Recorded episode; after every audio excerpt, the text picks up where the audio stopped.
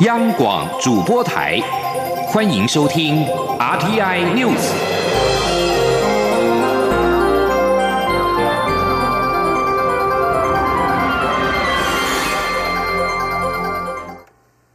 各位好，我是主播王玉伟，欢迎收听这节央广主播台提供给您的 RTI News 新闻。首先带您关注。美国联邦参议员克鲁兹六号表示，他已经致函众议院议长佩洛西，敦促他邀请台湾的总统蔡英文访问华府，并且到国会发表演说。他支持并且期待能够在华府见到蔡总统，向国会发表谈话。华府智库美国企业研究所 （AEI） 在当地时间六号上午邀请德州选出的克鲁兹出席探讨国会在美国外交政策当中扮演的角色。他不但在演说当中主动提出台湾是美国的朋友与盟邦，美国应保护并捍卫台湾对抗威胁。回答记者提问时，更是两度明确的做出上述表示。美国国会在去年通过了《台湾旅行法》，克鲁斯是共同提案人。此一法律鼓励美台之间的所有层级官员互访。克鲁斯明确表示，他确实支持蔡总统访问华府，并且向国会发表演说。而他已经致函给佩洛西，敦促佩洛西邀请蔡总统访问。克鲁斯也回忆，他曾经在蔡总统过境德州时与他会面，但中国竟然在他与蔡总统会面前写信要求他不要与蔡总统会晤。克鲁斯说，认识他的人都知道这种方式是不太可能成功的。他向中国表示：“我高兴想见谁就见谁，中国无权指挥。”克鲁兹在会中阐述他的外交观点时，也将美国的对外交往分类成四种，也就是朋友、敌人、对手与务实盟邦。他提到，台湾、日本、南韩都是美国的朋友，中国及俄罗斯则是美国的对手，伊朗被归类为敌人。务实的盟邦上，他则是提到了土耳其。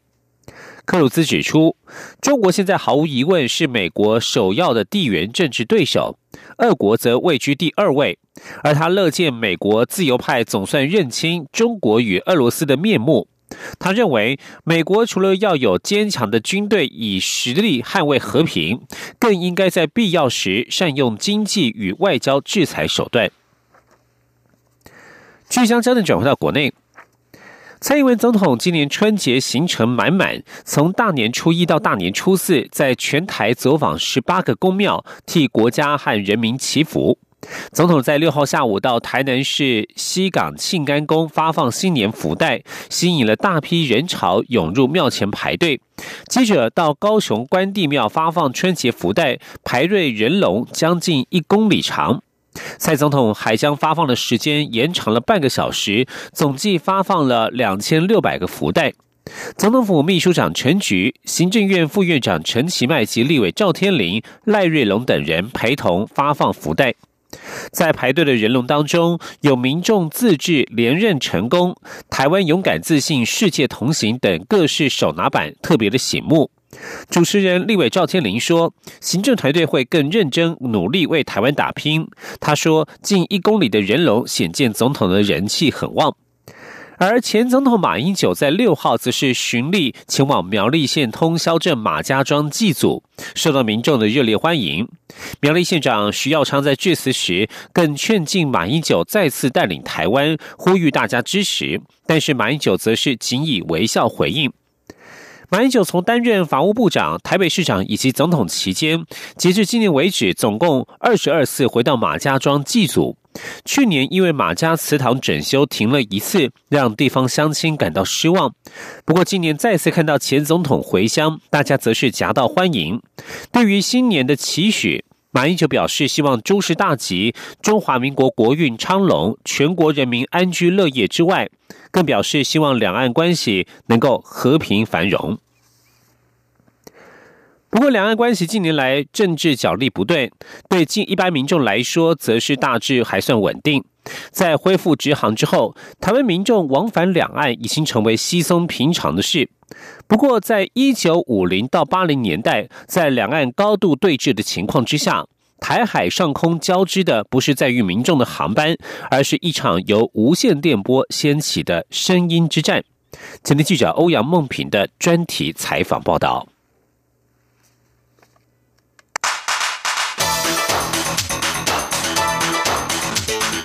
专题报道。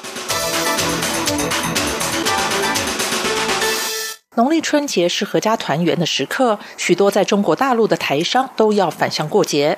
今年两岸间的加开航班就超过五百班。对比目前两岸间的密集往来，在一九四九年国民政府退守台湾，到一九八七年宣布解严这段历经冲突与对峙的时代，台海上空只有声波的交锋，进行一场没有烟硝的战争。在这场战争中担任先锋的，就是中央广播电台。透过短波突破当时所谓的铁幕，将台湾的自由民主及发展现况传送到对岸民众的家中，同时也利用新战试图收拢民心及策反。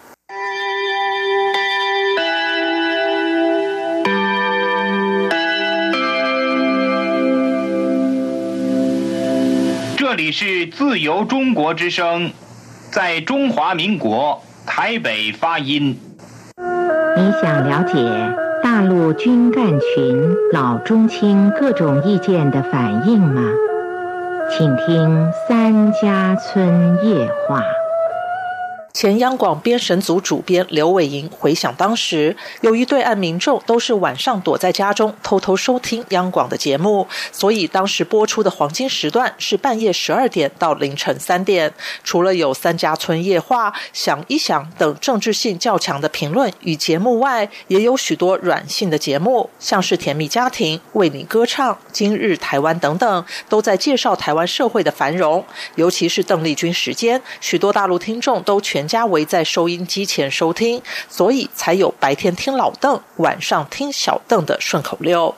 在那个两岸对峙的时代，反共意识可以说是时代下的特殊产物。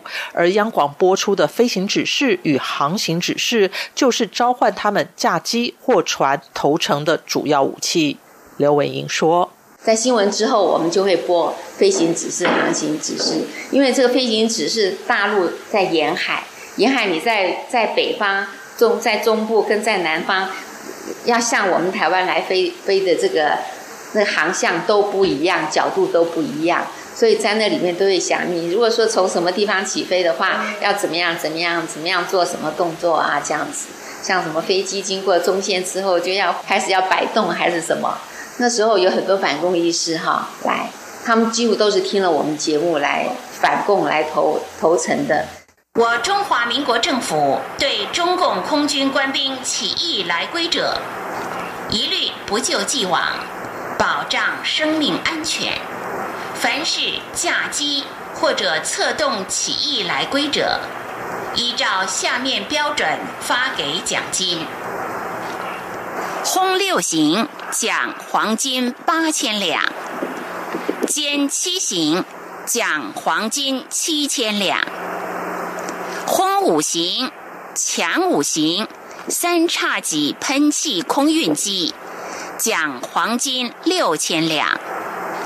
起义来归记号：一、接近台湾西海岸时，要减低飞行速度，放下起落架，襟翼保持飘滑下降。此外，由于短波电波能够传送到对岸各地，央广也肩负起情报工作，透过数字组成的密码，将任务传递给潜伏在对岸的情报人员。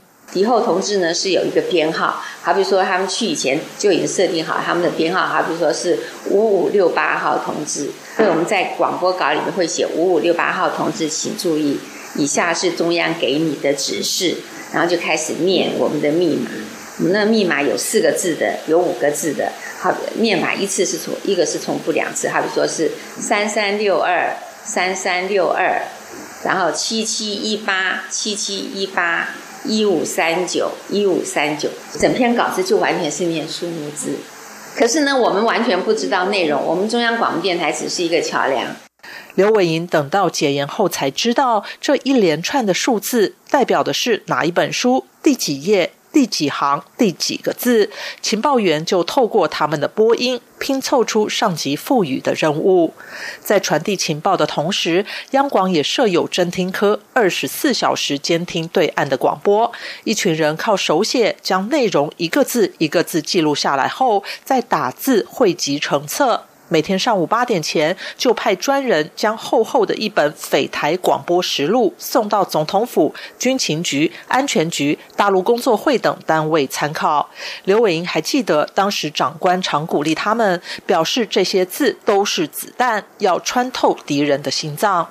当时的中央广播电台因为任务特殊，对外界来说可是个神秘的单位。不但电台外没有任何的招牌，连招考人员也不公开，只会在报上登载某广播公司招考，或是由内部的人推荐。在通过首关后，还必须经过身家调查。对于当时的员工来说，他们诉说的对象是看不见的听众，没有光环，也没有掌声，最大的鼓励就是来自对岸的信件。当时，央广透过大陆工作会及军情局在香港。澳门、日本、马来西亚，甚至美国设立信箱，中国大陆的听众将信寄到这些海外的信箱，之后再转到央广。为了保护这些中国大陆听友的安全，央广只好鼓励他们化名，并采用密写的方式表达自己真实的想法。刘伟英说：“在一般信上，表面看都是很平常的一个家书和家信，然后背面反过来，你就可以用密写，哈。”叫他们拿笔沾着果汁、明矾水或是米浆水，在信纸的背面，然后呢写出他的心里的话。然后我们收到信了之后，我们每一封信都要去化验，看有没有密写。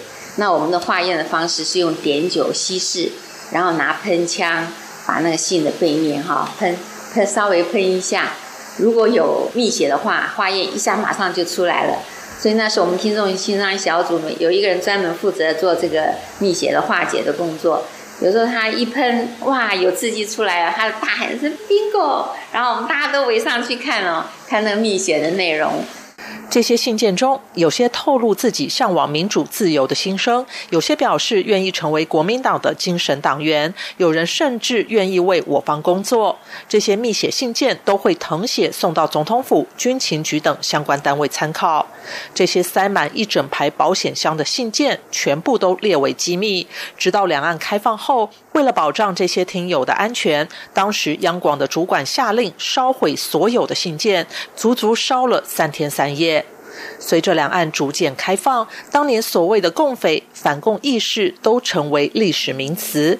已经九十岁的央广也转型成为国家广播电台，以十四种语言向国际传送台湾的文化与多元的声音。过去担任新战喊话与情报工作的这段历史，不仅是央广的时代故事，更是两岸之间的重要记录。中央广播电台记者欧阳梦平专题报道。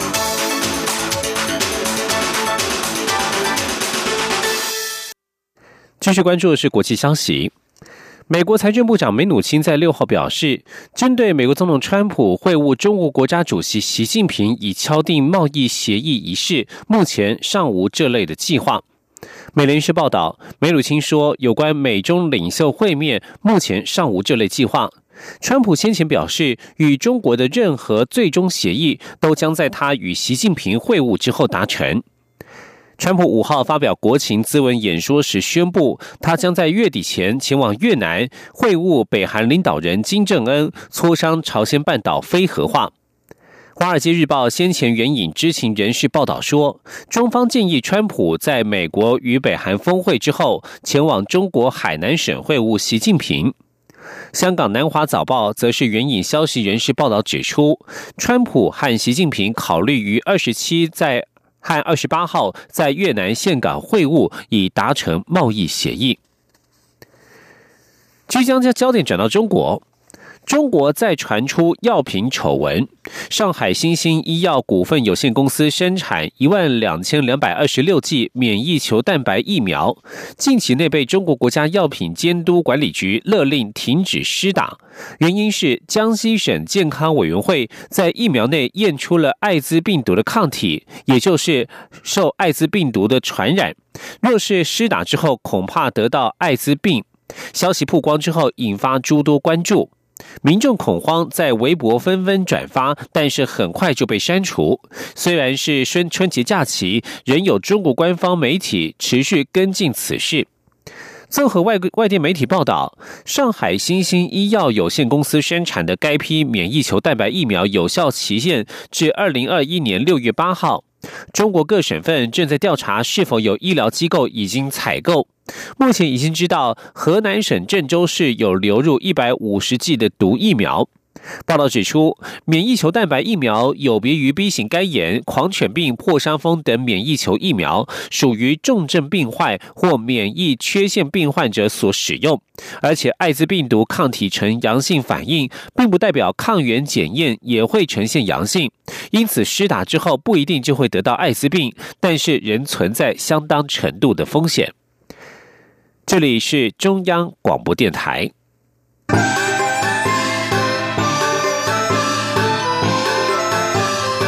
亲爱的听众朋友们，新年快乐！我是副总统陈建仁。过去一年，感谢大家支持政府，一同实现重要的改革与建设，一起奋力打拼，有你真好。新的一年，我们会更加全力以赴，为台湾人民带来更幸福、更美好的生活。二零一九年。祝福大家诸事圆满、平安喜乐。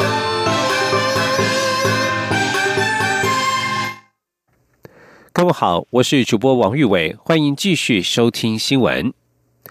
为了解决国内的低薪问题，行政院在六号表示，已经核定公部门主动解决低薪方案，为月薪低于新台币三万元的中央各机关临时及派遣人员调薪至三万元。行政院发言人 Glas Udaga 表示，此方案回溯至今年的一月一号，估计有超过八千名人员受惠，希望能够一起带动企业加薪，提升民间的整体薪资。前的记者刘玉秋的采访报道。低薪问题遭诟病已久，为解决国内低薪问题，并带动民间企业为劳工加薪，行政院六号表示，已核定公部门主动解决低薪方案，为月薪低于新台币三万元的中央各机关临时及派遣人员调薪至三万元，盼带动企业加薪，并提升民间整体薪资。行政院发言人 Gulas Utaga 表示，此方案其实早在去年底就已核定，待总预算通过。后确定实施，因此将回溯到今年一月一号。估计受惠的有八千两百四十一人。我印象中，在去年底已经签合，我们是一直到总预算通过之后，那这个政策会正式的上路，那就是溯及到今年的一月一号开始。这个政策是适用于中央政府各机关。那我们当然希望民间的企业。也可以跟进，受惠的人数有八千多人。行政院也指出，该方案适用对象包括中央各机关、含公立学校、公立医疗机构临时及派遣人员及中央地方各机关约雇人员。至于地方政府的临时及派遣人员，考量因涉及各地方财政负担，因此不纳入强制规范，但地方政府可自行决定是否以其自主预算比照中央做法。行政院表示，临时及派遣人员的调薪内容，由中央各机关先将所有平均每月总薪资低于三万元者，直接增加每月经常性薪资一千一百元，调整后以每月总薪资三万元为上限，所需经费约一亿八千一百七十二万四千元，由行政院人事行政总处统筹编列的婚丧生育、子女教育及低薪配套补助科目向下支应。另外，全国也有一等约雇一。一百八十人，二等两百六十人，最多约四百四十人月薪低于三万元的约雇人员调高一职等，所需经费约一千七百二十四万元，由各机关年度相关预算科目向下调整制定。中广电台记者刘秋采访报道。也是一则关于劳动权益的讯息。华航与旗下的机师劳资冲突升温，机师工会展开罢工演练。华航则表示，春节罢工恐怕违法，损失将要求工会及会员连带负责。对此，交通部长林佳龙六号指派交通部次长王国才代表邀请劳动部，希望重启劳资协商。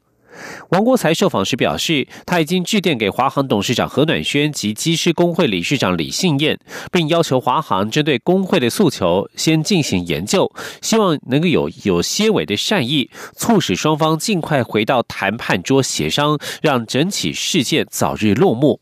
前的记者刘玉秋的采访报道。华航与旗下的机师劳资争议越演越烈，机师工会还展开第一波的罢工演练，发讯给九百名华航会员，要求会员在二十四小时内回传检定证或是护照照片给工会秘书处。机师工会理事长李信燕六号表示，回传的讯息已经超过七百封，主要是希望让会员们熟悉整个罢工流程。交通部长林佳龙六号在脸书上再度呼吁华航劳资双方。在在飞航安全、旅客权益的最重要原则下，坐下来沟通。林佳龙并宣布指派交通部次长王国才代表交通部，同时邀请劳动部及桃园市劳动局共同参与，盼重启劳资协商。王国才受访时则指出，他接到部长的指示后，就已致电给华航董事长何暖轩及机师工会理事长李信燕，表达部长的关心。他也要求华航先研究工会的诉。求是否可行？劳资尽快回到谈判桌，让争议早日落幕。在工会这一边，主要他有一些诉求哈，希望先得到华航的善意回应啊。那这一波我也请华航在研究，就是他们针对他们的诉求，有哪一些可以在呃现前是可以，现在这个时候是可以做还是不能做？稍微。要研究一下哈，如果是有一点点善意的，有一些善意的话，或许就这个可以赶快回到这个谈判桌。现在就是两边哈，就是工会所提的这些诉求，那华航也在正在做研究哈。王国才强调，春节期间许多旅客人心惶惶，基于旅客的权益与运输安全，他期盼华航劳资双方能在确保员工的权益与公司能永续经营的基础上进行讨论，并达到双赢。中广电台记者刘秋采访报道。接下来关注则是一起意外消息。桃园市观音区嘉里大荣物流公司在六号发生大火，一名三十岁的越南籍移工不治，一人命危，两人疑似受困火场，下落不明。另外两人平安脱困，火势在昨天傍晚获得控制。江里大荣表示，公司利用中心春节期间，为由外包厂商进行仓储冷冻空调工程，有六名越南籍移工到场施工，却在六号上午十点二十分传出火灾意外，已经协助委外厂商依规定抚恤并办理后事。桃园市政府消防局表示，六号上午接获报案，指出位在观音区桃科二路的嘉里大荣物流公司传出火警，期间一度传出有四人受困火场，其中一男一女移工自行逃离火场，人员平安。目前还有两名移工失联，仍在搜索当中。对于火灾事故造成的人员、建物及货件损失，家里大荣表示，对于意外深感悲痛，会尽速与相关单位厘清责任，进行善后处置、复原与理赔事宜。在农历期间、春节期间，确实用火要特别的小心。农历春节，家人团聚，加上天气寒冷，往往是用电用火的高峰期。在去年春节六天连假，就发生近千件的火灾案件。虽然今年冬天并不太冷，不过消防署还是特别提醒五不五要，列出了十项居家用火用电的注意事项，希望民众都能够平安过好年。前天记者欧阳梦平的采访报道。春节期间是合家团圆的时刻，居家用火用电量也跟着增加。内政部消防署指出，去年春节六天连假期间，因为使用不当或疏忽不慎而酿成火灾意外的次数达九百三十六次，共导致六人死亡、七人受伤。因此，他们特别提醒民众在春节期间务必注意五不五要居家用火用电安全事项。五步包括用电不过载、电线不可捆绑、插头不可污损、电器不可久用，以及不可离开炉火。消防署火灾预防组组长周文志说：“不要再从一个插座或延长线上啊连接啊过多的高功率电器啊，例如电锅、电热水瓶或电熨斗等，很容易引起火灾。”电热器不可以太久，这个部分诶，呼吁所有全国的民众使用电暖器等发热电器时，应以周围的可燃物，可能是衣服、报纸、床铺等啊，要保持一公尺以上的安全距离，不可使用电暖器烘衣服或棉被。至于五要，则包括瓦斯管线要定期检查，避免管线松脱或老旧破损造成瓦斯外泄。居家要保持通风，怀疑瓦斯外泄时要慢慢打开门窗通风，千万不能使用打火机或开关电源，以免引发气爆。祭祖时要小心火源，避免烛台倒落。蜡烛附近更不可堆放鞭炮、金纸等可燃物。家中要装住宅警报器、灭火器及紧急照明灯等消防设备。另外，要参考内政部所制作的居家消防安全诊断表，检查并排除家中抑制灾害的危险因子，才能平安过好年。中央广播电台记者欧阳梦平在台北采访报道。根据统计，二零一八年是有记录以来第四热的年度。研究发现，人类如果不加紧行动抑制地球暖化，未来恐怕面临更多毁灭性的灾害。请听以下的专题报道。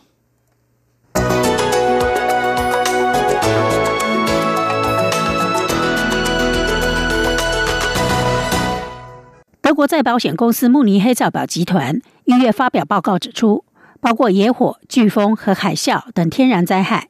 去年在全球总计造成一千六百亿美元财务损失，并夺走超过一万四百条人命。报告指出，去年灾损数字虽然远低于二零一七年的三千五百亿，但仍高于三十年平均值一千四百亿美元。二零一七年的灾损超高，是因为出现破纪录的飓风季。此外，去年全球天灾死亡人数远远低于过去三十年平均值五万三千人。因为连续第二年出现破纪录的野火季，美国去年蝉联天然灾害损失最惨重的国家。所幸去年美国遭受暴风雨的破坏较轻，袭击美国的飓风威力也比二零一七年小。据统计，美国加州野火去年合计酿成两百四十亿美元灾损。飓风佛罗伦斯和飓风麦克合计在美国造成超过三百亿美元财务损失。慕尼黑在报表示。去年最致命的天灾是九月二十八日袭击印尼巴路市的海啸，总计有两千一百人死亡。基督徒护援会指出，去年十项重大极端气候事件，每件带来超过十亿美元的损失，其中甚至有四件灾损超过七十亿美元。其中最高的是美国的佛罗伦斯飓风以及麦克飓风，分别是一百七十亿美元和一百五十亿美元。麦克飓风是一九六九年以来袭击美洲大陆最强的风暴，在美国有四十五人丧生，在洪都拉斯、尼加拉瓜和萨尔瓦多也有十三人丧生。去年秋天的加州野火造成九十一人死亡，经济损失高达一百三十亿美元。而去年夏季欧洲各地严重干旱，估计损失七十五亿美元。欧洲热浪造成的死亡人数。法国有近一千五百人，丹麦二十五人。此外，高温引发的希腊野火也导致九十九人死亡。日本在去年夏季先后遭逢热浪及洪水侵袭，其中包括九月重创关西地区二十五年来最强烈的台风燕子，整体有九十三亿美元的损失。另外，印度南部水灾、山竹台风横扫菲律宾、香港。以及中国东南沿海地区，也都造成庞大的损害。而根据气象组织的初步观察，二零一八年是有记录以来平均温度第四高的一年。而由于二零一九年非常有可能形成新的圣婴现象，预期未来十二个月的高温记录将会进一步的推升。基督徒护援会的气候专家克拉玛表示：“我们必须正视这些灾难所带来的警告，加速转型为零碳排放的经济，避免下一个更严重灾难的发生。”以上专题是由杨明娟编辑播报，以上新闻由王玉伟编辑播报。谢谢收听。